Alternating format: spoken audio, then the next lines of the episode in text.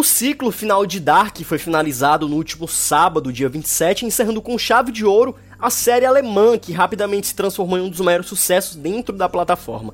Dark chegou como para quem não queria nada em 2017. É, teve a primeira temporada, a segunda e encerrando agora com a terceira, todo um ciclo de forma limpa, de forma espetacular, pelo menos ao meu ver. Essa terceira temporada ela concluiu todo esse processo de uma trama complicada, demorada, com reviravoltas, plot twists, viagens no tempo, outros mundos e realidades sobrepostas, enfim, toda essa gama que a série trouxe de assuntos, de núcleos e que, enfim, é realmente é aquela coisa que eu falei no último podcast. São poucas as séries que, que se fala que terminou em seu ápice. Dark, eu acredito que seja uma delas, tá ali como Breaking Bad, pelo menos para mim. Breaking Bad é uma das minhas séries favoritas, Dark já entra aí nesse, nesse hall. Porque realmente a série ela é muito, muito bem roteirizada, explicada.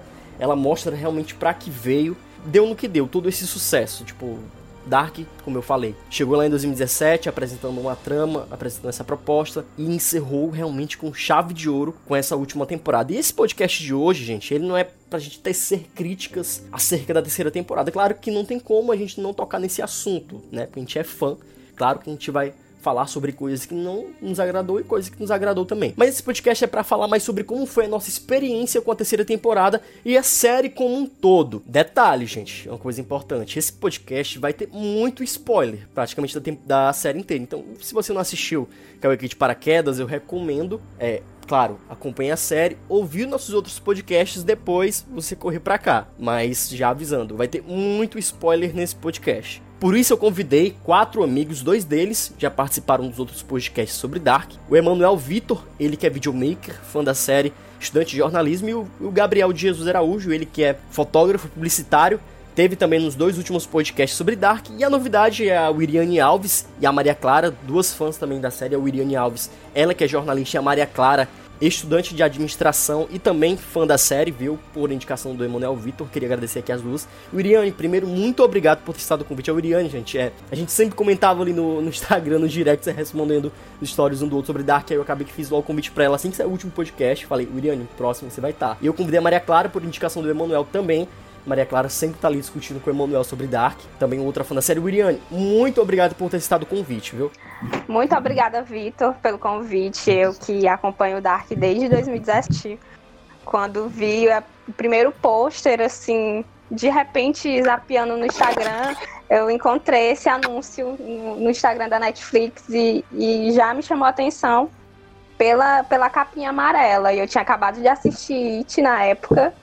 E eu fui nessa pegada. Sim. Não, vou dar uma oportunidade aqui para essa série porque eu acho que vai ser boa e não me arrependo. Eu assisti na primeira semana quando saiu, em 2017, e fiquei muito feliz e assim, não, de repente não era uma série que todo mundo assistia. Até a segunda temporada não tinha muita gente que assistia. Eu me sentia muito solitária no meu fandom, porque eu não podia falar com muitas pessoas, porque quase Tadinha. ninguém não assistia, não assistia é. a série. E depois da segunda temporada, muita gente começou a acompanhar. E eu fico muito feliz e que bom que a série hoje, depois que ela terminou, ela está sendo reconhecida pela galera. A Yuriane é a fã raiz. Exato, assim como o Gabriel. E a, e a, nossa outra convidada é estudante de administração, como eu ia falar, e super fã da série também, a Maria Clara. Maria Clara, um, seja muito bem-vinda, primeiramente, e claro, obrigado por ter citado o convite. Eu que agradeço, estava super empolgada para falar sobre a série. É, não achem estranho, mas eu vou fazer uma pergunta. É, hoje é que dia e de que ano? dia 3 de 7 de 2020, depois do apocalipse. Exatamente. Somos sobreviventes. Show. Exatamente. Exatamente. O Gabriel, ele que é publicitário, é fotógrafo, também teve nos dois últimos podcasts sobre Dark. Gabriel, boa noite. Enfim, boa noite, boa noite bom dia pra quem vai ouvir, independente do horário, esse podcast. Exatamente. Obrigado mais uma vez. É, boa noite, bom dia para quem tá aqui. E é isso aí. Uh, você conclui, né? Mais um ciclo. E me deixou sem palavras. Eu assisti todo. Assim que saiu, eu não consegui me aguentar cafés e falta de sono, mas eu assisti tudo. As grandes referências que a série teve, tanto para mim como para uh, hoje também o conteúdo cinematográfico acho que vai mudar um pouco e a, até a mente da Netflix sobre questões de quantidade e qualidade. Acho que isso vai mudar bastante dentro do conteúdo da Netflix. Exatamente. E outro convidado também foi o Manuel Vitor, ele que é videomaker, estudante de jornalismo e também fez parte dos, dos, dois últimos podcasts sobre Kidak aqui nesse podcast. Manuel, também muito obrigado por ter estado convite mais uma vez. De nada, tamo junto. E olha só, realmente foi muito massa assistir essa última temporada de Dark. Me surpreendeu muito, né? Foi, porra, foi sensacional. Muito, muito boa mesmo. Certo, vamos lá. Como eu havia falado, o objetivo desse podcast é basicamente a gente trazer as nossas impressões sobre a série. Né? Eu, eu vou, tá, sou café com leite aqui nesse podcast, eu vou estar tá falando primeiro o que eu achei, qual foram as minhas impressões da, da, dessa temporada, fazendo um pouco da, da, dos meus comentários, claro. E basicamente é isso. Esse podcast a gente não vai tecer críticas, tentando desvendar coisas, perguntas que não foram respondidas na série. Mas é basicamente pra gente estar tá falando sobre o que nós fãs achamos. E claro, lembrando mais uma vez que esse podcast ele contém spoilers muito fortes para você que não assistiu. Inclusive, é, eu tava até falando comigo meu hoje, cara, eu, eu, tenho que escutar esse podcast aqui.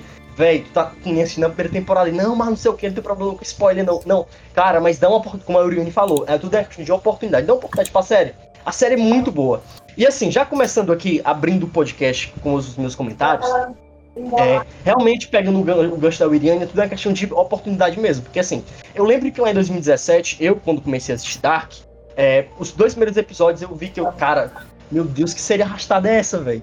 Puta que pariu. Meu Deus do céu, é sério. Aí, beleza, chegou ali o terceiro. Hum, beleza, bacana, ok. Aí foi o quarto, quinto, chegou no sexto. Eita porra, o que, que tá acontecendo aqui? Aí, beleza, a série, ali nos últimos primeiros, nos últimos episódios, acontecem uns plot twists ali que realmente, tipo, porra, essa série é muito boa. Aí chega a segunda temporada, tipo, traz coisas muito boas também. Tipo assim, parece que a cada, a cada episódio que vai passando, você.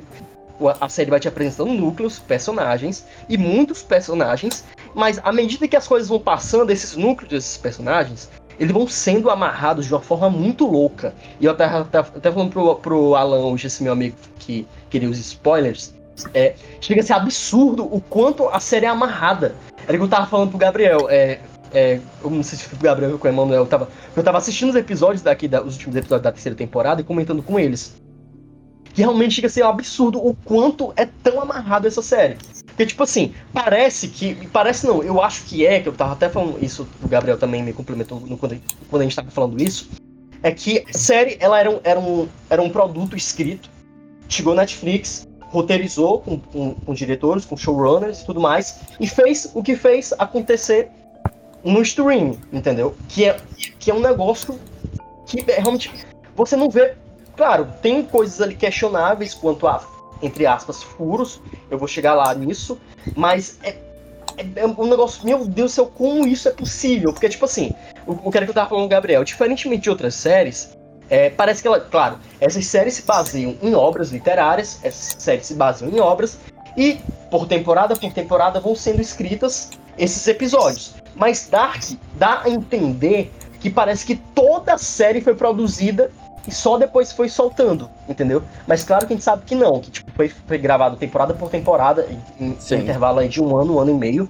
Mas realmente é, é nítido e claro, e parece que é fato que a série já, já era um projeto existente, não foi algo escrito no gerúndio, no ando, mas que já existia e foi roteirizado. E deu no que deu, sendo uma das séries, como, como claro, a crítica agora soltou sobre a, a Dark, sendo com um dos finais mais bem feitos, um dos melhores finais dos últimos anos é, dessas produções, entendeu? Dark é isso, Sim. claro. É, essa terceira temporada, ela tem muitas características incríveis. Primeiro, a, a segunda temporada deixou muitas perguntas e essas perguntas foram respondidas. Outra coisa, foram as tramas, elas foram cada foram elas, elas já eram muito bem amarradas na segunda temporada. Na terceira foram, foram cada vez mais, porque tipo assim, a gente viu coisas, a gente viu é, é, contextos, núcleos que a gente não tinha visto na segunda temporada. Tipo, a gente entrou em outros níveis da série é, quanto personagens, quanto enredo, que a gente não tinha visto até a segunda temporada. Tipo, por exemplo, como é, é um outro lado da história de um, é, de um outro personagem, por exemplo, o, o Noah. O Noah ele era, ele era, visto como um vilão da série até a segunda temporada. Na segunda, meu Deus, deixa eu passar pano biquinho pra ele, que esse cara é incrível. Ele é amigo do Jonas. Eu fiquei, cara, ele é do cena, bem. Aquela, aquela cena que, que, que ele tá com a Elizabeth lá fora explicando pra ela e tal, e a Charlotte chega, mas a Elizabeth do futuro é pra pegar a Charlotte bebê e sai. Quando ele volta, bicho, eu chorei tanto naquela série, ou na, naquela cena, sério, porque bicho, é muito desesperador aquilo dali. Aí, tipo, a gente vê o início do personagem. Aí ele vai, volta lá no tempo, conhece ele, o eu dele mais novo, procura o Adam, a gente vê como foi que o personagem surgiu, entendeu? E, tipo, cara, isso é muito louco. Tipo, as tramas, elas foram sendo amarradas muito mais ainda. E, e, como eu havia falado, esses núcleos que a gente não tinha visto ainda. Por exemplo, como a, Elizabeth, a intermediária, sem ser Elizabeth criança, e aquela Elizabeth lá do, do futuro de 2053. E para mim, é, eu não sei para vocês, mas para mim, o sétimo e oitavo episódios, a, inclusive a William falou para mim, o Emanuel falou para mim, uma outra pessoa também falou para mim, que o sétimo episódio ele era o mais complexo. Mas, cara, eu acho que o episódio, o sétimo episódio, pelo menos para mim, ele foi mais explicativo, tipo, foi mais didático, entendeu? Claro que a gente tinha que mostrar. Foi a retrospectiva atenção. da Globo. Cara, meu Deus do céu. Puta que pariu. Bicho, no final do, do, sétimo episódio, eu fiquei assim, meu Deus do céu. Eles fizeram uma retrospectiva em. em 10 minutos, em, tipo, em 10 minutos, tipo, em menos. Eu acho que Cara, eles, eles, condensaram, cenas, eles condensaram os 10 eles episódios. cenas Exatamente, cara, meu Deus, eu fiquei assim, meu Deus do céu. E, e, o oitavo episódio ele começa exatamente como o primeiro episódio lá em 2017 começa. É a cena hum. igual do, do, do, do, do pai do Jonas se matando e tudo mais. E, tipo, vendo cenas espelhadas, o sétimo episódio tem cada cena linda. A cena lá do. do que é o cara que é do, do lado leporiano, que é filho do Jonas e da Marta, coisa e tal, que é dado como infinito, como a possível origem e blá blá blá. Exatamente. O Isso. Cara, ele. As cenas espelhadas são assim, meu Deus do céu, que coisa linda, cara. Meu, eu ficava assim. Bicho, ó, pronto, a, a, a, essa última temporada, ela é uma característica dela que ela é muito gostosa de assistir, sério. É um espetáculo, é, é realmente incrível. Aquela cena que, tipo, do Thanos é, fazendo a máquina do tempo dele depois que explica lá naquele outro mundo é, o que foi aconteceu com ele e tudo mais, ele fazendo a máquina, tipo, a cena de passagem de tempo, cara, que coisa mais perfeita, entendeu? Muito, muito massa. E a construção do roteiro, enfim, é quase que perfeito fechado, entendeu? A, a toda a construção. E, e, e para mim, basicamente foi isso, pelo menos as primeiras impressões que eu tive. O próximo. é, bom, basicamente eu tava muito emocionado primeiro para a temporada, então quero parabenizar a Netflix pelo site que, ela, uh, que ficou com um contador. Eu mandei pro Vitor. Eles fizeram um site que é o darknetflix.io. Uma live no Facebook também, né? Ele tinha uma live no Facebook. Ele tinha um contador de tempo para a terceira temporada. Eu já sabia, já imaginava que a Netflix ia fazer algo parecido, só que não imaginava que tão grande assim. Ao terminar o contador, eles colocaram tudo sobre a terceira temporada dentro desse, desse site. Eu não li nada porque eu queria ter todo o conteúdo de forma. de uma forma. vendo à primeira vista. Eu não queria. não quis conteúdo de youtuber, não quis ficar vendo e revendo teorias próximo ao à chegada da série, porque eu queria ter minhas conclusões que eu já tinha assistido 11 vezes as outras temporadas, então eu queria ter minhas conclusões de que o que eu falei ou estava certo ou estava errado. E aí eu assisti toda a temporada, foi muito emocionante. Uma das partes que mais me chocou foi a morte da Catarina. Aquilo não vai sair da minha cabeça, porque além da morte da Catarina, ficou o Uric esperando ela. Então foi um, uma parte bem dolorosa. Se você parar pra pensar. Uma foi uma temporada mãe... pesada, né? Isso, ela foi uma temporada muito pesada, porque você vê ali você, você viu muitas coisas pesadas que foram amenizadas, digamos assim. Por exemplo, a, a mãe dela é mostrada em episódios antes é, como uma, aquela criança, eu não sei se vocês notaram isso.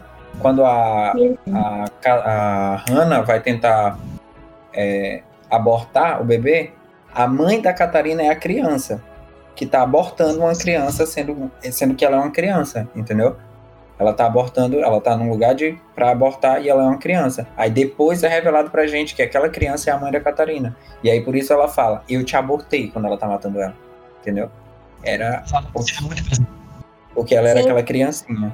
E aí isso me chocou bastante e me chocou que tipo ela chega em casa e vê a Catarina, sabe? Então são cenas muito muito doidas e a cabeça da Catarina como tava ali, tipo, ela queria salvar o filho dela, ela queria salvar o marido dela e ela não conseguiu fazer nada, é tipo, é desesperador, entendeu? Ah, fica esperando, velho, lá no sim, nosso cara. Fica esperando. O coração é sério, de verdade. Sim, O exatamente. Ele passa por três cenas assim que eu acho muito desesperadora, que é quando ele tá correndo com o Mikkel pra caverna e ele é pego. E aí Sim. quando ele volta, ele vê a Marta e o Magno, sabe? E ele tá dentro Sim. do carro e ele vê os filhos dele viajando e assim, ele fica gritando, ele não pode fazer nada. E depois tem essa cena, né, que é muito triste dele esperando a Catarina, sendo que ela nunca vai voltar. Foi Sim. muito complicado. Fiquei- É, é que, essa. em, Hum, pode falar. em especial, essa temporada teve realmente cenas muito fortes. Especialmente, Sim. por exemplo, a, a Elizabeth, tipo, criança dentro lá daquele espécie de trailerzinho. Tipo, Sim, que tem toda sim. aquela situação que o cara começa a fazer um. tenta fazer, abusar ela, né? E aí começa toda aquela cena trágica. Que depois O Peter- morre o, o- Como é que é o nome Peter. dele? O, Peter. o Peter. Um- Nossa, um- muito pesado, velho, aquela cena.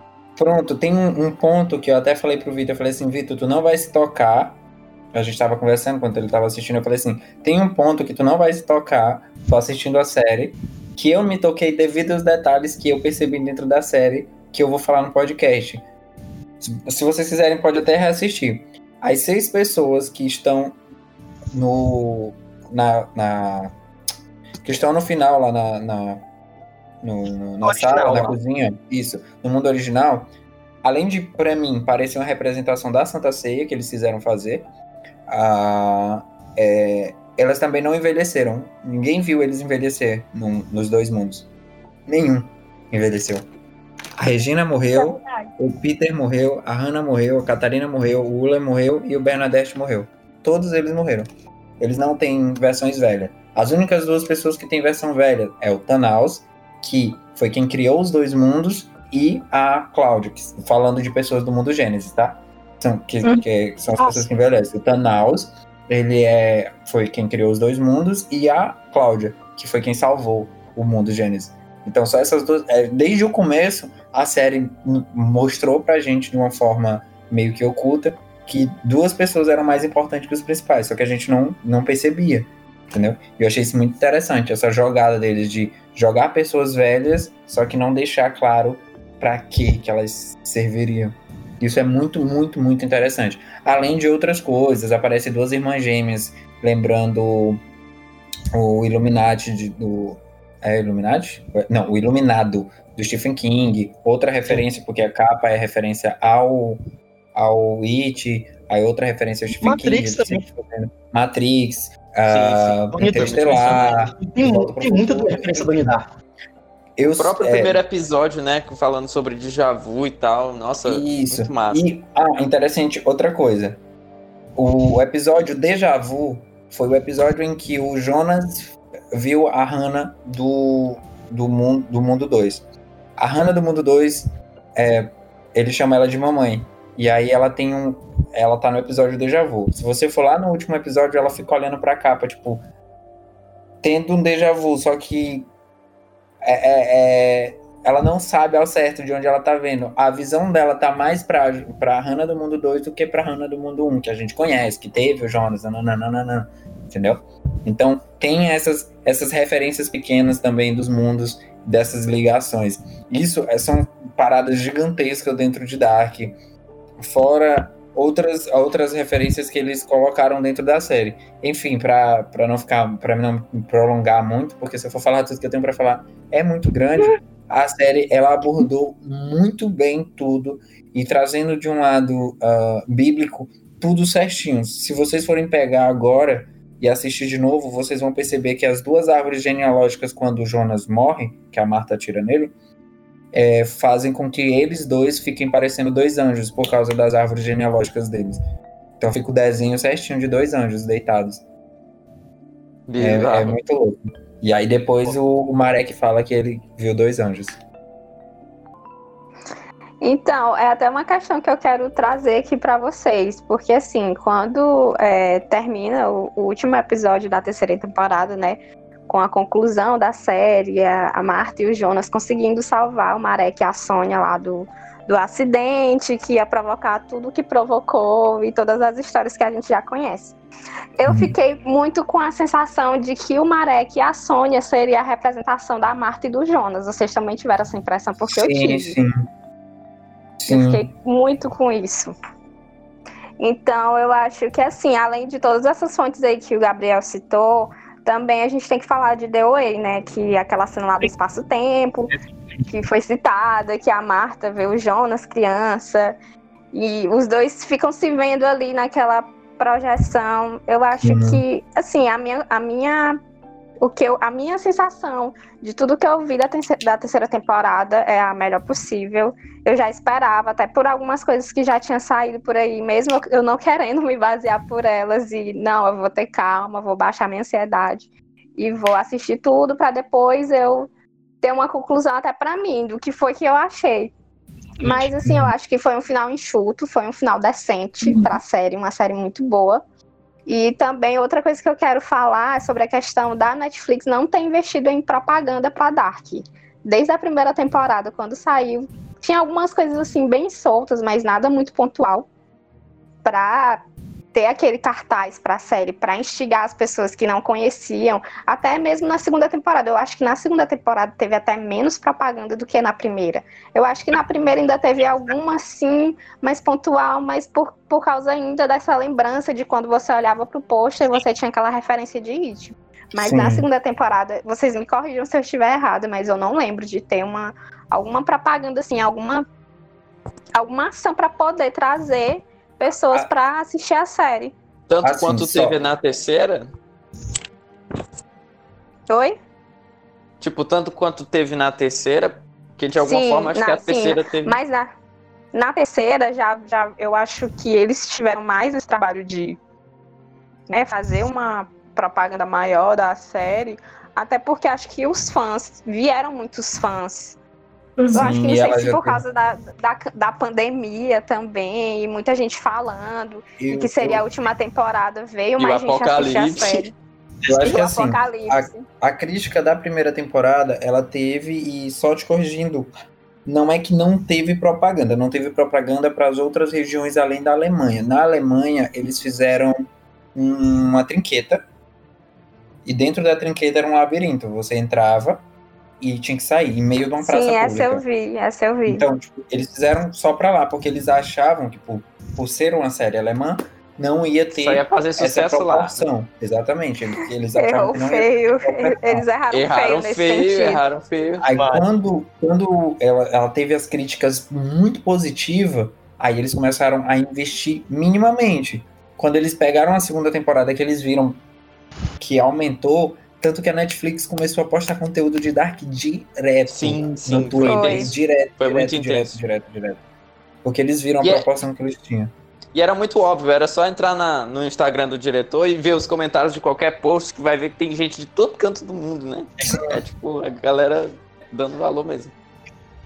E falando é tão Instagram, boa que ela meio que fez propaganda sozinha pra ela mesma, né? A galera chegou na Sim. como que era.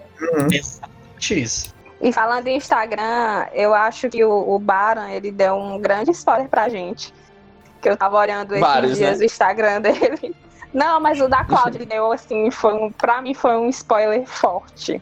Que é a esposa dele, que eu não sei pronunciar o nome dela, que é muito difícil. Venedes.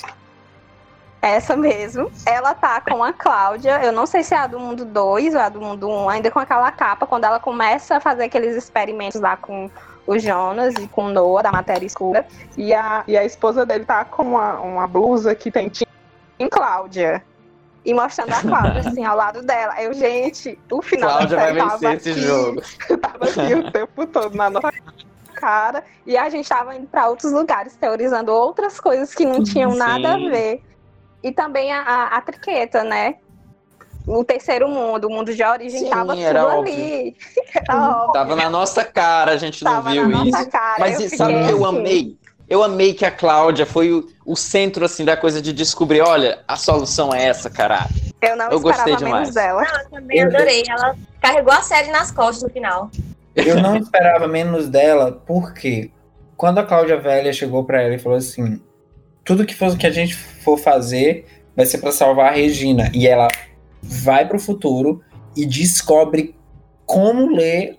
E isso foi uma, das sacadas. É um detalhe que passa muito rápido pra gente, mas você imagina uma pessoa que nunca teve contato nenhum com tecnologia, chega no futuro e consegue aprender ali Sim, muito rápido. velho, isso na é intenção muito de massa salvar isso. Maravilhoso. É, mas eu, eu só acho assim, tá, tudo bem, foi uma, é muito massa, histó- pela história ficou belíssimo, maravilhoso, não tenho nada a contestar. Mas vocês não acham que talvez, de um outro ponto de vista, é, essa explicação que eles deram pra esse terceiro mundo, que do nada ela chegou de surpresa, dando essa história, que de- do nada ela ouviu e escutou no rádio que existia essa explicação mirabolante. Será que foi bem explicado isso? Ou É. acho que Emanuel, Eu tenho uma teoria Emanuel, sobre isso. Emanuel, é só. Eu, eu Não, acho que na verdade, na verdade só, ra- ra- rapidinho. Eu acho que isso é uma das coisas da série, uma das pouquinhas coisas, eu acho que não acredito que seja um furo, mas que eu acho que não ficou explicado. Foi como a Cláudia conseguiu descobrir Eu em quero ouvir à Gênesis, opiniões, né? O- eu quero ouvir opiniões todas de vocês e depois eu explico porque eu Porque ele já sabe, rapaz, esse Gabriel. Eu fui atrás a fundo. Já de. Ubiri- Conversou com o Eu diretor, a pronto. Cláudia ali, de todos os personagens, desde o início, ela era a mais desconfiada, assim, sabe? A que mais instigava as coisas. Você vê que todo mundo É. ali faz o que o outro manda, e aí é todo mundo enganado, todo mundo fica ali repetindo a mesma Isso. coisa. E ela não, ela olha pra ela mesma do futuro, a da Terra 2 e fala: Não, peraí, eu tenho mesmo que acreditar em tudo que você fala. Tipo, toma um tiro aí que eu vou atrás de saber isso sozinha. Então eu acho que esse foi o grande diferencial da Cláudia, assim, do restante de todos os personagens. E por isso que ela descobriu também, assim. Exatamente, era pronto. O Iriane Ela tem teoria, Gabriel. O Iriane tem teoria. tem uma teoria. Abre logo o jogo, falar. Gabriel. eu Abre o jogo, abre o Deixa jogo. ela falar. É, Deixa ela Eu falar. tenho uma teoria. Porque assim, é, na segunda temporada eles deixaram vários ganchos, várias coisas para serem resolvidas na terceira temporada. E te- tiveram coisas, eu acho que muito importantes, que ficaram sem respostas pra gente. Mas eu acho que tem um objetivo aí. Ele vai fazer um spin-off. Eu tenho certeza. Vocês me cobrem. Se ele Eu- não for eu- fazer, mas eu acho que sim, porque essa questão da Cláudia, dela descobrir o mundo de origem, tipo, não, Adam, tá aqui. Eu descobri, foi isso e isso, e não mostrar todos os detalhes, como E foi o que final ela ficou chegou, aberto, né?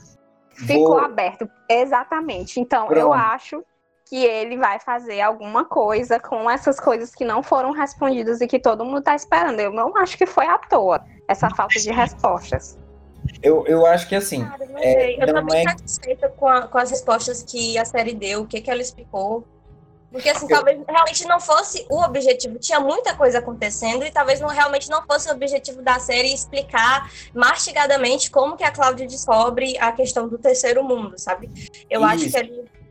É, é, é basicamente isso. Mas assim, sobre spin-off, eu não vou dizer que sim ou que não, porque eu acho que não sobre isso, não sobre a Cláudia, mas sobre outros detalhes, por exemplo, do Boris, ah, do Boris. Triunfante, do eh, de quem é a mãe do Peter, de quem é o pai do, do... Do Alexander, pô. Pois é, não, Ale- o Alexander, tipo, dos pais deles a gente não sabe. Eu, queria saber quem ele matou, se foi realmente o irmão do, do Fuller lá. Ah, quem, quem é a mãe do Peter, quem é o pai do Elg de verdade, que é outra pessoa, ah, que não é o Bernadette Doppler. Mas sobre a Cláudia, por exemplo, a Cláudia que a gente conhece, que morreu, que é a velha que morreu pro Noah, e olha o detalhe, o Noah mata mais um parente dele na série e ninguém se tocou nisso, né? A Cláudia é tia do Noah. Sim, é verdade.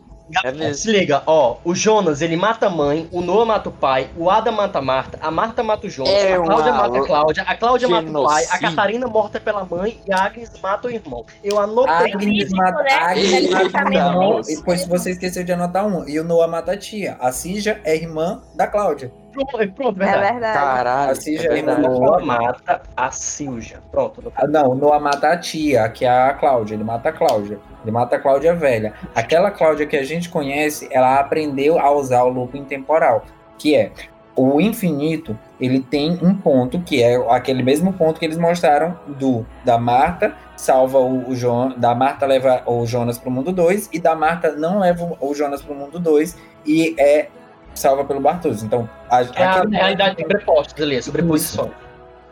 em algum momento da série, a, a, a Cláudia usou isso a favor dela. Ela ia morrer, mas ela ia viver também, continuar no mundo 2, entendeu? Ela ia morrer pro Jonas, pro, pro, a- pro.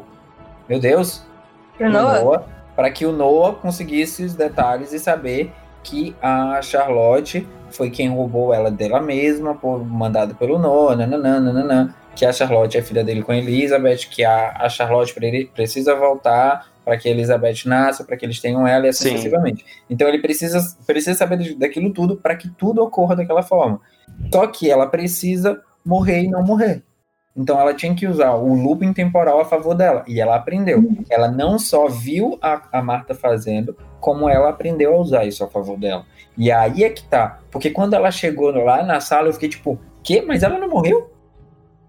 Ela morreu. Por, por quê? Ela morreu, a gente viu o corpo dela na necrópsia, viu o corpo dela aberto, foi falado que ela tinha radiação no corpo, então não tinha como ela não ter morrido. Ela morreu. Só que aquela Cláudia que a gente viu é uma Cláudia que usou o looping temporal, entendeu? Ela já estava usando o looping temporal ao favor dela. Então existem existiam mais de seis Cláudias, para ser exato, Sim. ao mesmo tempo transitando entre os dois mundos. Não, tinha hora que eu me perdia com a quantidade de personagem e qual era de Sim, qual também era de me senti assim. É que teve um momento Eu que tinha imaginei. quatro Martas, tipo, quatro Martas Sim, no Martas, segundo gente. mundo. Velho, aquilo ali bagunça a mente de todo mundo. Eu não lembro se eu falei isso no podcast. Gabriel. Tomaram Ah. a pedra do tempo aí. Exata- Exatamente, mas, mas eu acho que o mais massa disso é que ficou claro. e de- é Eu que cada, que, que, que cada é, Marta e Eva daquela, de que realidade sobreposta era, entendeu? De que ficou muito Sim. claro. Exatamente. Ó, das Martas ficou bem claro, só que da Cláudia, eles deixaram essa pegada aí. Porque quando ela mata ela, ela vai ao encontro da, da Marta. E a Marta não se toca que, que ela. Porque na- eu fiquei muito aflito, tipo, porque eu pensei, a Marta sabe que ela vai matar ela. Na hora que ela chegou, que a Marta virou assim, eu falei assim, pronto, ela descobriu, já ela vai falar. Ela falou assim, oxe, você não trouxe a Cláudia com você? Então a Marta já queria ver a Cláudia com ela. Entendeu? A, a, a Marta queria que aquela Cláudia Mas ela foi enganada, né? pra- Ela não sacou.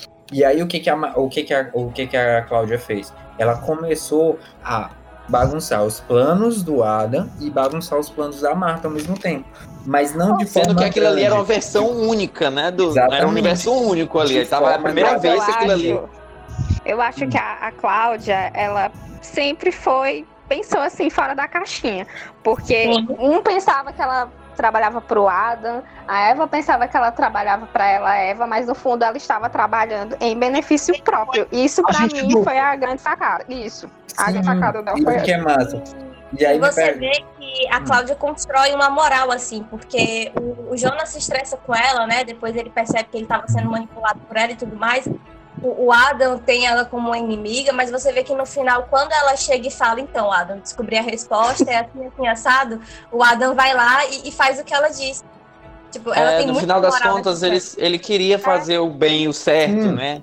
É, o Sim, tipo assim, Outra característica que tira é, o fato do Adam ser o vilão, porque você vê que tudo que ele fez, ele se o Jonas se torna o Adam porque ele quer realmente acabar com aquilo, ele quer realmente acabar com o sofrimento da galera toda.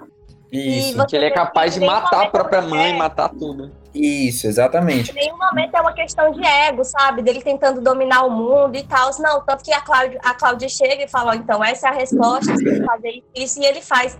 Porque se for, tipo, se esse realmente é a chance que a gente tem de acabar com isso, eu topo. E eu achei isso muito Hum. legal. Porque tirou ele como. Tirou ele do que a gente imaginava até a segunda temporada, de que ele fosse o grande vilão, o cara mal da Eu, história. e é. eu, eu cheguei a falar isso em um dos podcasts até. Eu falei assim, gente, eu acho que talvez não exista nenhum vilão. Existe Exatamente. cada um com um propósito ah, egoísta, digamos assim. Cada um com seu propósito próprio. Por exemplo, o Jonas ele quer acabar com tudo da forma que ele acha que, que, é- que deve ser. A Eva quer manter tudo da forma que ela acha que deve ser. E a Cláudia também é, de- queria manter tudo, na minha cabeça, né? Até a segunda temporada.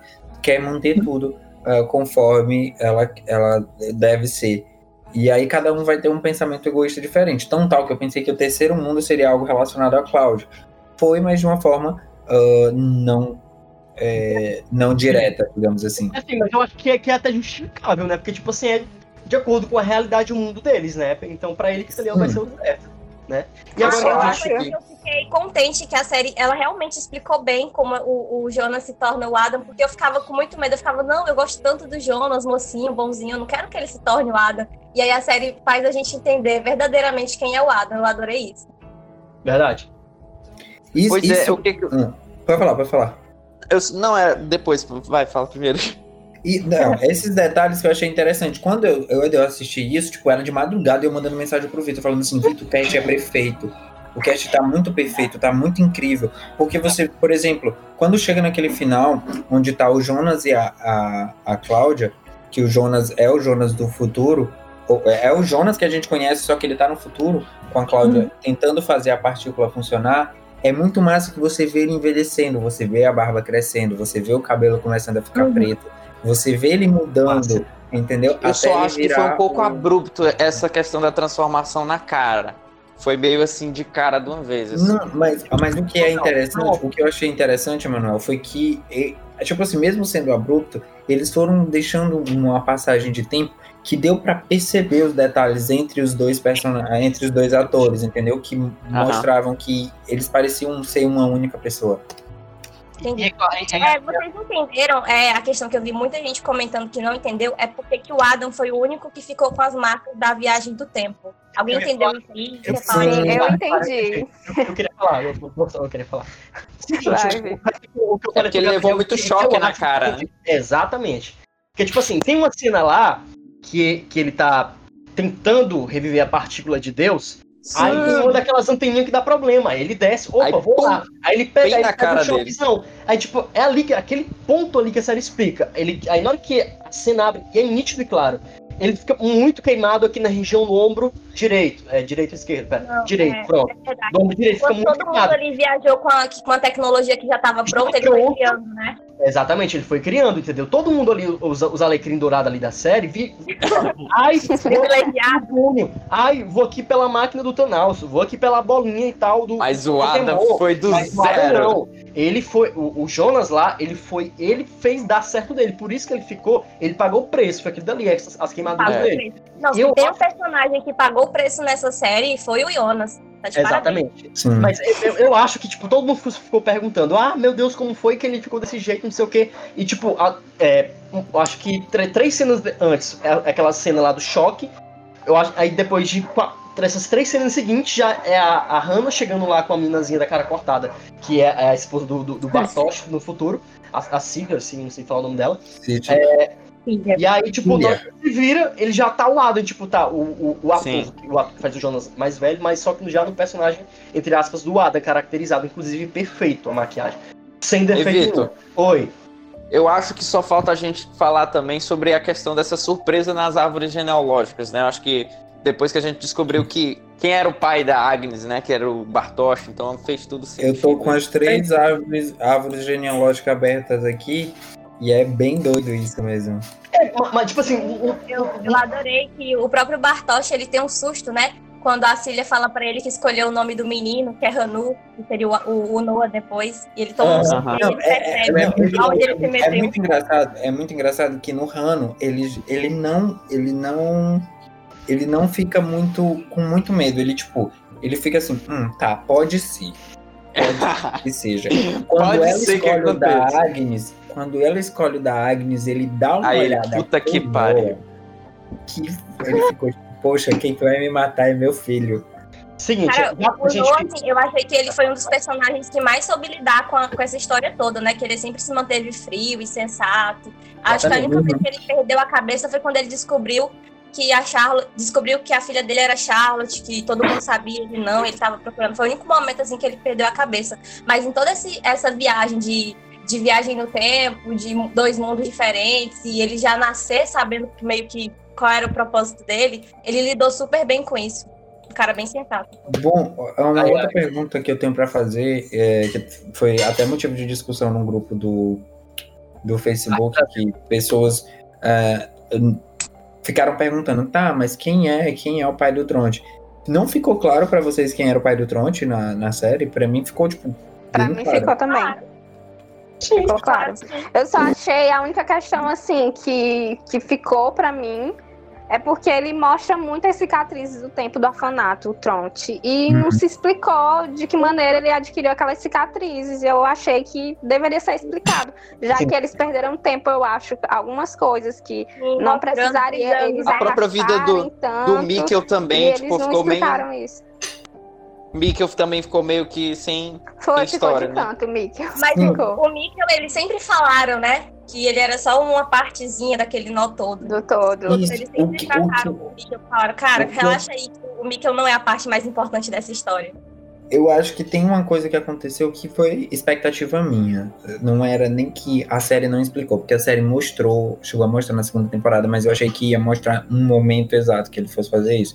Que era o momento em que o, o Jonas foi é, foi para quando eles estavam, todo mundo na, na caverna, e pegou o Mikkel e levou. Eu, eu achava que ia ter esse momento, entendeu? Em que o Jonas ia pegar o Mikkel e levar pra caverna pra levar pra 86.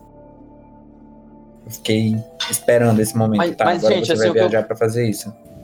Mas o que eu posso deduzir, assim, dessa.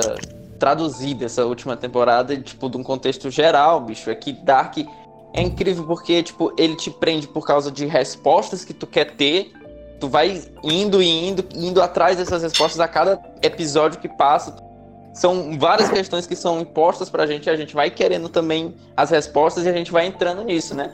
E o pior de tudo é que eles têm umas, uma psicologia que consegue inculcar na nossa cabeça. Tipo, essa questão das frases, de repetidas, repetidas vezes as mesmas frases. Tipo, começo é o fim, o fim é o começo.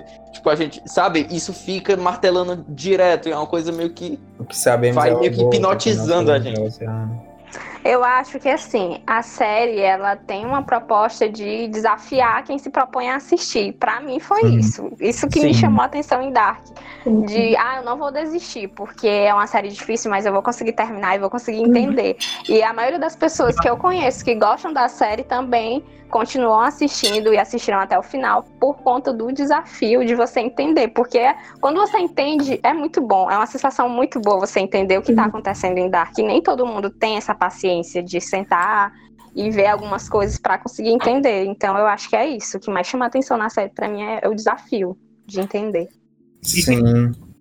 E, E é e- porque eles conseguiram fazer isso de uma forma que não fosse cansativa, né? Você vê assim que Não, você se sente instigado o tempo todo. temporada, é, o Mikkel some, mas assim, não é um personagem que fica sumido pra sempre, a gente não sabe o que, que aconteceu com ele até o final da série dar essa resposta. Muitas séries, muita no- muitas coisas fazem isso, né? De é, se a trama passar por conta de um personagem que sumiu e aí todo mundo não sabe onde é que ele tá, e eles enrolarem muito pra dar essa resposta. Não. Eles criaram muitos mistérios, mas ao mesmo tempo eles foram respondendo ali pra gente e foram mantendo a gente interessado. Não foi uma coisa cansativa em momento algum, eu não achei. Não, Sim. também não.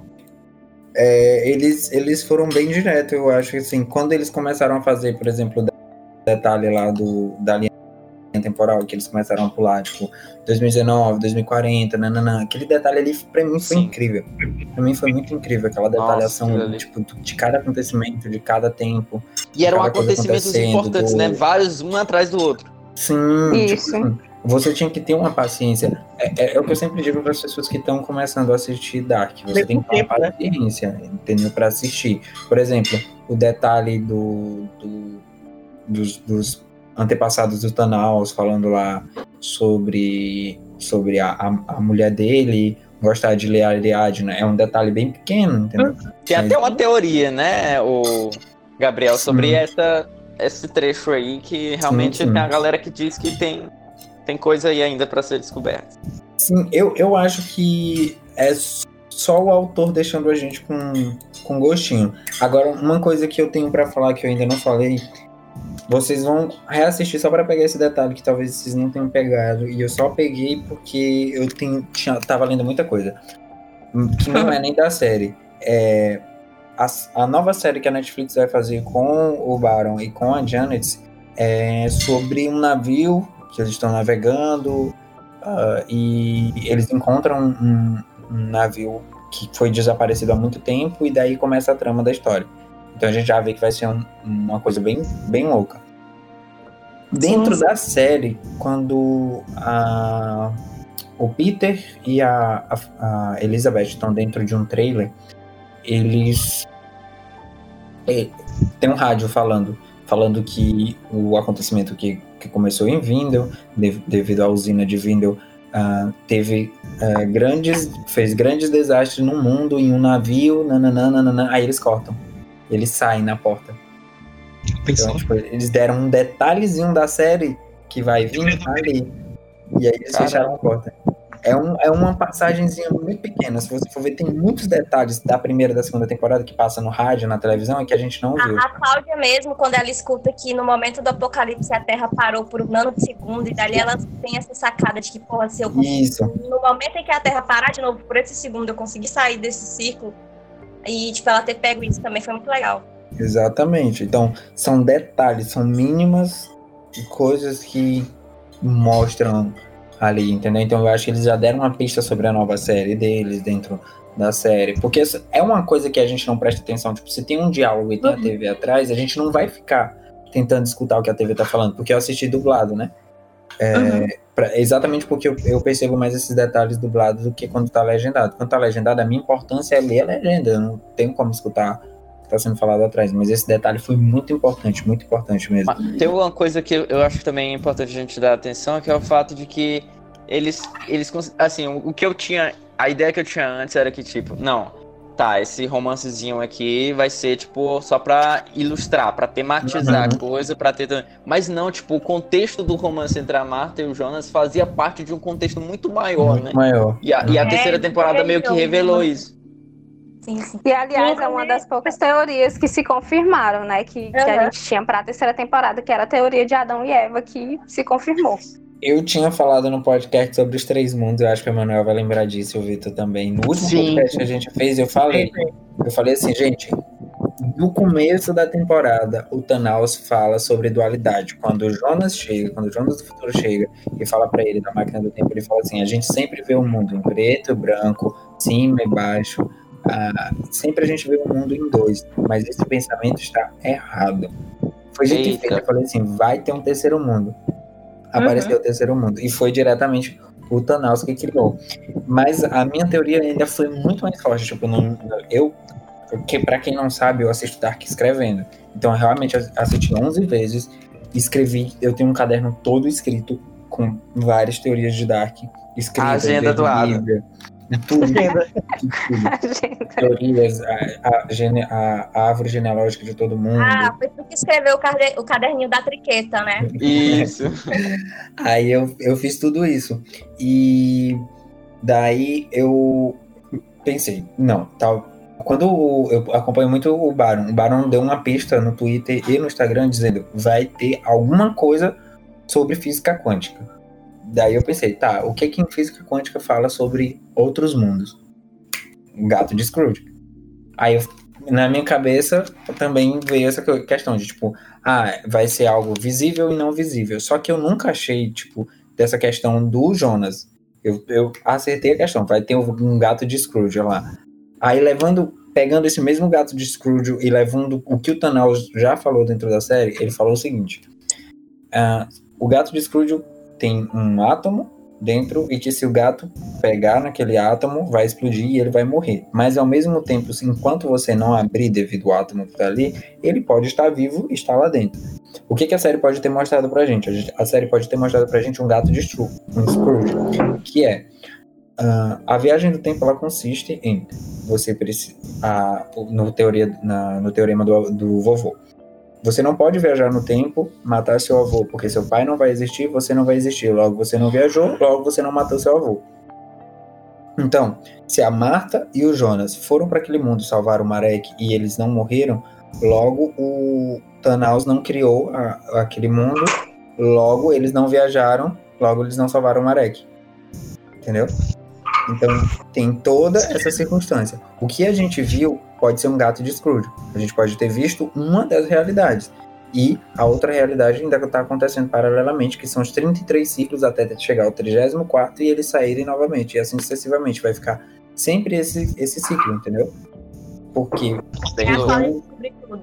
Exatamente. Os anjos, eles precisam, eles precisam salvar o Marek, porque tão tal que o Marek, ele não fala que quase atropelou pessoas, ele não, é como se ele tivesse esquecido. Ele a, a- Porque a mulher viu as pessoas, a mulher dele viu. Ela fala assim: o seu filho diz que viu um anjo. Ele, ela não fala, a gente viu umas pessoas e a gente quase atropelou umas pessoas e teve que voltar. Ele só fala, a ponte estava fechada. E ela fala, seu filho acha que viu uns anjos. É como se ele tivesse esquecido que viu a Marta e o Jonas, entendeu? Que bonitinho. Just- Justamente, talvez, para não ter uma interferência, né? No outro mundo. Exatamente. Exatamente. Agora, eu acho que só tem uma questão em aberto que ficou, que é justamente a questão da Gretchen, né? É. Mas a Gretchen, a Gretchen, ela ficou com a Regina. Não sei se vocês lembram. Foi, foi. Da, Re- da. Regina lá. Ela ficou com a Regina. O único, Gente, a única. Ai, Será que foi um tributo? Será que foi um tributo? A quem? Oi? A Gretchen. A única parte do Brasil na história. É. Ah, e assim, todo mundo fala de coisas que tá, tipo, eu vi gente comentando, ah, eu senti falta da série explicar um pouquinho mais isso, um pouquinho mais aquilo, mas eu achei que a série explicou outras coisas muito, muito é, interessantes que talvez quando a gente viu a gente não achou que fosse importante, que é a o caso da lenda da mulher do lago. A gente poderia ter, ah, é uma lenda qualquer, toda cidade tem.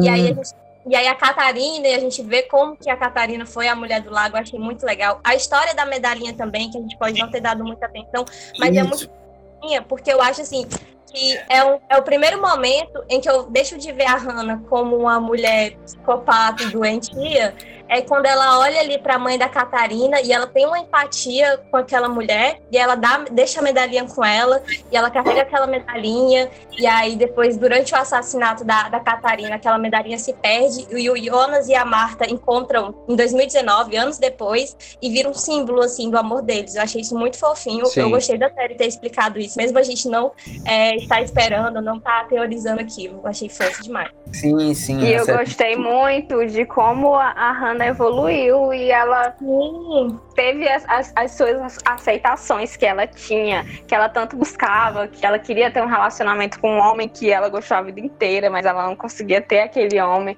E de repente ela encontra um homem que aparentemente é o melhor homem do mundo. E Sim. ele também não se comporta de uma maneira legal com ela. E ela finalmente entende que não, É, eu não preciso de ninguém. Aquele Exatamente. discurso dela, pra mim, foi muito legal. E Ah, eu gostei eu acho muito que até de, ver a evolução dela, foi muito boa mesmo. Sim, eu só não gostei do final, que acontece aquilo com ela, né? Que o Adam acaba matando ela, mas eu acho que a melhor cena, pra mim, dessa terceira temporada foi exatamente essa. Quando ela conta, conta pro Egon que tá grávida e ele vai lá, não, tem uma mulher que ela faz aborto, e ela, ah, vocês são todos iguais. Eu achei isso muito bom. E naquele momento você vê que ela deixa de pensar só nela, né? Que ela, não, agora Sim. Vou realmente cuidar da minha própria vida, vou ter minha filha. E eu acho muito bonitinha também a cena dela chegando com a filha pequenininha na, na- no tempo do. Adam, né? Pra ir ver ele e tal. Você vê que ela realmente tá até com uma expressão diferente. que isso ela tá tipo totalmente diferente, ela pede desculpa pro Jonas e tudo. Aquilo, é- aquilo foi muito da hora. Por um, por um momento eu achei, não, ele vai permitir que ela fique e tal, ela vai fazer parte de alguma coisa maior dentro disso, mas Porque a série sempre fala muito dos personagens serem escravos do próprio desejo. E eu acho que a Hannah é uma representação boa de como ela ficou depois que ela deixou de ser escrava do próprio desejo dela, que era ser, é, viver atrás de um homem, ou ter a, a necessidade de ter um homem que a amasse e tudo mais. Ela meio que esqueceu isso essa parte e aí ela conseguiu seguir em frente. Foi legal isso aí. sim, sim, isso foi, foi, foi bem interessante, na verdade. Gabriel, é, também teve outras coisas que a série, é, entre aspas, não explicou tanto assim, por exemplo, a origem da partícula de Deus, a matéria escura, de onde ela veio, como ela chegou até aqueles barris amarelos, o relógio da Charlotte também, e como a, tipo, a Cláudia idosa, como a gente citou, ela soube a lei da origem do ser humano, e claro, o, o olho do Uller, né? mas ali ficou mais um easter eggzinho e tudo mais, mas ali. É, exa- exatamente, easter egg alizinho, enfim. Mas pra gente encerrar, eu queria perguntar aqui pra cada um qual foi a cena preferida de vocês dessa terceira temporada. A William já falou dela aí, mas, mas especificamente ali dos quatro últimos episódios. Emanuel, Eita, cara, não me faz assim de uma vez. Difícil, né? Cara, que difícil. Assim, mas eu acho que foi o, o momento mais interessante pra mim, que foi o ápice que eu gostei mais, foi o momento que o Jonas finalmente entende o que que tá acontecendo e aí ele tenta barrar, tipo, ele tenta pegar, viajar, tipo, o Adam mandou ele viajar no tempo pra corrigir, já falando qual era o que, que tinha acontecido, que, que realmente pode acontecer, tipo, barrar essa. essa. essas, essas milhões de vezes que, que tudo se repete. E aí ele vai e consegue pegar a Marta, tipo, eles conseguem se rever, né? Tipo, naquele momento, um e o outro tinham acabado de ver a- o outro morrer, Morrer, entendeu? Nos seus verdade. mundos. Então, tipo, eles estavam tensos assim, meu Deus, você já tá aqui na minha frente viva e você já tá na minha frente vivo. Então, foi, eu acho que foi o momento mais legal, assim. Que eles Eu vão lá que- corrigir a coisa. Sim. Foi bem Eu- eu- emocionante. E foi um alívio pra todo mundo, né? Porque a partir daqueles Sim. momentos eles já estavam sabendo o que, que eles estavam fazendo, não estavam mais perdidos. Pra E mim foi emocionante. Foi muito bom. A, a, a, a- pra mim, a, a cena mais emocionante pra mim, de verdade, assim, que eu até chorei foi na hora do estalo do Thanos, de verdade, foi perfeito. Foi É, eu assim, já ia sim, falar, eu já ia falar isso aí também. Na hora que começa bicho, começam a sumir, aí começa a Wonder Wonderful World. Meu Deus, que Ah, cena cara, que linda. massa, assim. Que cena linda, que cena linda, de verdade. Sério, Muito pra massa. mim, a- pô, pra mim teve duas cenas. A cena que, que o Jonas impede o acidente, que eles começam a sumir, né? Que Uhum. os personagens dos dois mundos começam a sumir. Pra mim, essas de fato foram as melhores. Nossa, eu ia dizer que essa era a minha, porque foi no momento em que eu senti assim uma paz. Que eu fiquei, opa.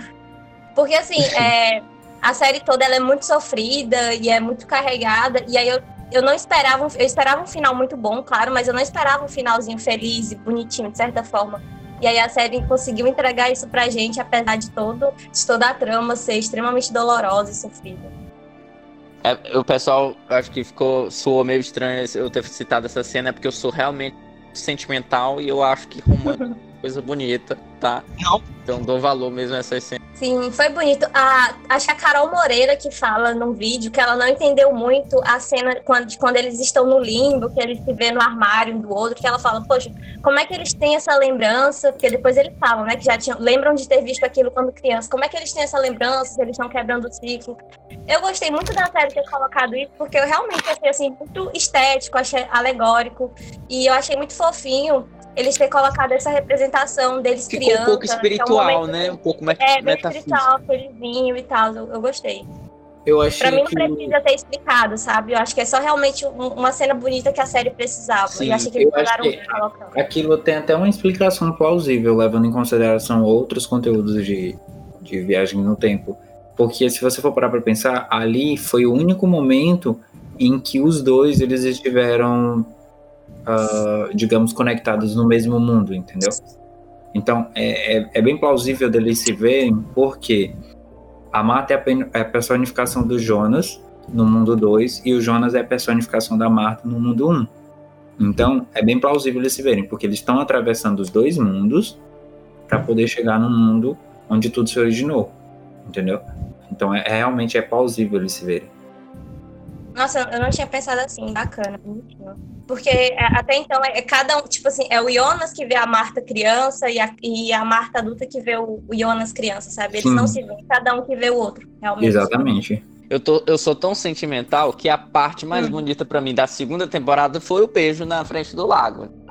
Ah, eu também gostei. De verdade. Porque você vê que enquanto ali é, é Jonas e a Marta ainda na primeira temporada, você vê que eles sempre têm um impedimento, eles nunca ficam juntos, assim, de verdade, né? E ali ele consegue. Tipo, ele já entendeu todo o rolê, e aí ele volta, quando o Adam consegue mandar ele de novo pra 2019. Ele volta ali, beija ela e fala: Nós dois somos perfeitos juntos. Nunca duvido disso. Uhum. Isso é muito. Eu acho que a cena em que todo, todo mundo vai desaparecendo, apesar de ter sido ali uma referência a Vingadores, eu achei bonitinha, assim, porque poderia, eles poder, poderiam ter feito de uma outra forma, mas eu acho que foi um final, assim, interessante para o que eles estavam propondo ali. Então eu acho E- que o desaparecimento das pessoas. Sim, Isso. e acabou sendo que o- a ideia que o Adam sempre falou do que era o paraíso, né? O que seria a paz para aqueles personagens era simplesmente tudo acabar, não existir nada, sem só escuridão, sem dor, sem sentimento algum. Exatamente. Ninguém falou das teorias do- sobre o final, né? Mas tudo bem, vamos. Eu acho que assim, Ninguém falou do Jonas e da Marta não tomarem banho. Isso foi uma coisa que incomodou todo mundo, eu acho. Não sei se só a detalhe- gente que é brasileiro, eu não sei se a galera lá do, da Europa também se incomodou tanto quanto a gente, mas Não, eles Muito são de boa, eles são sujos mesmo. Eu acho que é o único Não, é porque eu detalhe fiquei muito que. indignada que tem uma cena em que, após apocalíptica, que tá a Cláudia e o Jonas lá, eles estão lavando as roupas da usina e tudo, e aí eles não tomam banho, eles lavam as roupas, mas não tomam banho. Por quê? Não é Eu só que o- água, sabe? O, o detalhe. O Jonas detalhe- banhado é, é o sonho de todo mundo que assiste a série, é ver o Jonas banhado. Eu, eu acho que é um detalhe que só eu que só eu que assisti a série que não me incomodei, porque eu sempre paro para pensar como eles, tipo, se você for parar para pensar, eles eles não eles não se programaram para aquilo. Então realmente eles não têm como ir chegar no lugar e banhar. Sobre essa parte da usina, Não tem Ah. desculpa, não, velho. amigo, escuta. Sobre essa parte da usina, quando eu vi quando eu vi a limpeza, Escuta, quando eu vi a limpeza, ah, eu entendo que eles estão limpando devido à radiação, entendeu? Até porque eles usam a roupa por causa da radiação do, da partícula de Deus. Então eles precisam limpar a roupa para poder usar ela novamente. Vai E passar sobre- pano, Gabriel, pra sujeira. E não, porque se tu for parar para pensar, aquele futuro até a água era era ra- radioativa. Lembra do Sim, que a, sim, verdade. do que a, Sentido, a menina sentido. falou para ela, para ele, tipo quando ele ele voltou lá no passado, a primeira vez a que a criança que falou pra Ela ele. fala, é, entra no carro, essa chuva é ácida. Entendeu? Sentido, Mas tem uma historinha Ele dessa cena, vocês sabem, né? banho. Tem uma historinha dessa cena. Do, Não, do- é? que quando era quando o Baron era criança, aco- aconteceu, né, o acidente lá em Chernobyl e que a mãe dele deixou ele muito tempo dentro de casa, é, isolado, não sair para não pegar chuva, porque nessa época chovia muito lá em Berlim e ele não saía de casa. E ele colocou isso na série. Ah, que legal. E eu acho que tem muito Mas insight. tem uma cena em que eles se encontram, ele e a Marta, ah, no caso o Jonas da Terra 1 e a, e a Marta da Terra 2, eles vão pra casa da Marta, aí eles transam lá, não tomam Esse banho, aí dia eles momento- acordam pra sair também não tomam Eles banho. Aí não tem momento bando de amarrados. Eu não não. Esse momento Não é- tem como defender esse Não, momento aí. Então, Quando, quando, quando o, o- filho deles fala assim, ah, nunca me deram um nome, eu, eu dei um nome pra ele, eu dei o nome de Ceboso. Porque, pelo amor de Deus, né? Do ceboso. Ah, gente, outra Não. que eu queria Sabe comentar como é que eu chamava pouquinho ele, o infinito? Eu chamava ele de exterminador do lábio leporino, porque eu também não tinha nome, aí eu inventei assim um nome pra chamar Matou ele. uma galera meio que sem necessidade, né? O Sim, pois é. Eu achei muito, muito gratuita aquelas mortes verdade, ali. Algumas têm sentido, mas outras não tem sentido nenhum dele fazer aquilo. Não, mas Então, é, e falando sobre o infinito, eu também fiquei um pouquinho bolada, assim, que, tipo assim, ele era fruto de um amor muito bonito, de um, de um amor muito forte e tudo. Eu não sei se tinha necessidade daquele personagem ser tão esquisito. Ele era tenso. Sempre que tinha uma cena com ele, era muito tenso, sabe? Eu acho, não sei se Eu- eu também, acho- eu eu também acho não gostei da representação então, dele, não eu Eu gostei, acho, assim. eu acho que, que Mas assim, ele foi Se importante. você for parar pra pensar, eu até falei isso no, no, no podcast passado, que era uma teoria. Não sei se o Vitor e o, o Emanuel vão lembrar. Se você for parar pra pensar, ele é o único personagem da série toda que tá muito puto com o pai Sim. dele. Porque o pai dele quer acabar com tudo. O pai dele nunca ligou pra ele. O pai dele não quer saber dele. O pai dele quer Fora destruir. que ele é uma anomalia, ele é a função do mundo, ele é um híbrido. Ele é um híbrido, ele não é pra existir de forma alguma. Então, tipo, o pai dele quer acabar com a existência dele. A todo custo. Sim. Entendeu? Então é, é por isso que ele, ele é o cara mais puto de toda a história. Porque, poxa, meu pai quer acabar comigo. Entendeu? Mas eu, eu entendo a Clara falar, porque, tipo assim, bicho, ele, ele, ele matou uma galera muito sem necessidade. Ele matou uma grávida, ele matou um idoso cego. Na Ele verdade, matou. se tu for parar pra pensar. E ele só matou a estilo Hitman, tá ligado? Exatamente. E assim, e todas as pessoas que ele matou foram pessoas meio assim, que estavam sem defesa alguma. Eram pessoas que também não apresentavam risco nenhum, porque era um carinha cego, um velhinho cego, um cara na cadeira velho rodas, aleijado. Mas se vocês for parar pra pensar, são pessoas que, que, na verdade, têm pai, uma mano. certa necessidade. Por exemplo, a gente até o momento não sabia como o Bernadette Douglas tinha morrido. Se o Bernadette Douglas tivesse ficado vivo, as pessoas iam descobrir que a Regina não era filha do Tronte, e sim do, do Bernadette Douglas. Sim, ele teve o Porque seu quando papel, Bernadette foi Douglas super importante. vivo, entendeu? Então, ele matou aquele outro cara para que o cara pudesse assinar os papéis da usina pro, pro Bernadette Doppler no passado, fundar a usina. Ele vai pro futuro e mata o Bernadette Doppler, entendeu? Então, tipo, ele tem, tem todos esses insights aí. Ela não. A, ele matou a mulher lá da que trabalhava com a Cláudia, pra ela não notificar que a Cláudia tinha, tinha viajado exatamente, ou que a Cláudia não aparecia há tantos dias na coisa, pra que só depois fosse descoberto que a Cláudia estava viajando, e assim sucessivamente. Pra que detalhes pequenos ocorressem, entendeu? Ah, não sei, eu ainda continuo achando assim um pouco gratuito. Eu Porque acho que existiriam outras a formas da- fazer o ciclo É. funcionar sem ele ter que matar as pessoas. Porém, porém, só lembrando que todas as mortes que ele fez foi por culpa da Marta, tá? Sim. É, ela que A mandou. culpada é a Marta. É Inclusive, ele, eu acho acho que a, a gente se preocupava muito com o Jonas se tornar aquele Adam meio que repugnante, mas a Marta ela foi muito pior, né? Eu Muito que pior. Ela é, ela é muito foi a pior. que se, ela ficou muito mais ruim, assim. Sim, porque, ó, só pra vocês terem noção, a- o finalzinho ali, quando mostra que, é, que eu me surpreendi, foi a coisa que mais me, me surpreendi no mundo 2, Marta, nananã, tudo, tudo, tudo, foi o Elgon ser um viajante. Eu fiquei muito surpreso, muito, muito, muito surpreso do Elgon ser viajante. E o Elgon ter que ver a Hannah perdendo o bebê, ela teve um aborto espontâneo, entendeu? Foi louco, viu? Eu fiquei muito chocado, fiquei muito, muito, muito. É, porque tem os personagens ali que a, a função era só fazer o ciclo funcionar, não tinha muita Uhum, coisa o pois que é. fazer dentro do ciclo, era só ele estar ali, de repente casar com alguém, ser amigo de alguém, enfim. Aquela coisa que o Adam falou, tá, é se posicionar, né? É preencher lacunas. Preencher lacunas. Enfim, gente, basicamente é isso, né? Estamos aqui neste podcast. Queria agradecer. Se a gente for continuar aqui, moço, vai dar duas horas de Duas horas depois podcast. disso. A resenha vai Eu, por isso que eu me freiei, eu disse, não, senão. O trabalho pra quem vai editar, aqui. hein? O Vitor que lute. Gente, sério, tá muito massa esse podcast. Muito obrigado às meninas que aceitaram, Clara e Uriano. Muito obrigado mais uma vez. Por nada. Ah, Eu que fiquei super feliz de poder falar sobre essa série. Tava também assim, tipo, gritando pra ter alguém pra Tava compartilhar. engasgado isso, né, Maria? Engasgada, e agora a gente vai compartilhar aí com um monte de gente. Exatamente. Gabriel e Manuel, mais uma vez, obrigado pela força. Tamo junto. Valeu, amigo. Tamo junto, amigo. Sabe que se tratando de Dark, se me chamar a qualquer hora do dia, eu estou disponível. E o Biel, que eu queria dar uns spoilers pra ele. Meu Na verdade, Deus, não era nem spoiler. o Emanuel querendo me dar uns negócios do, do YouTube. Eu falei assim: não, não, não, não, não, manda não, manda não. Se você escutou até aqui, de verdade, você é fã da série. Com força mesmo. Muito obrigado pela sua audiência, obrigado por compartilhar, por ajudar esse podcast a chegar a outras pessoas. E claro, se você quiser escutar nossos outros podcasts sobre Dark, também sobre outras séries, a gente falou sobre The Batman, sobre Game of Thrones, sobre o futuro do cinema após pandemias, enfim, tem vários outros podcasts aqui no, na minha, na- no meu perfil do Spotify, que é por Vitor Melo, também no portal Minos.com na seção de podcasts, não só o meu, mas de outros jornalistas sobre diversos outros assuntos. O meu especificamente fala sobre séries e filmes, tem outros assuntos, enfim.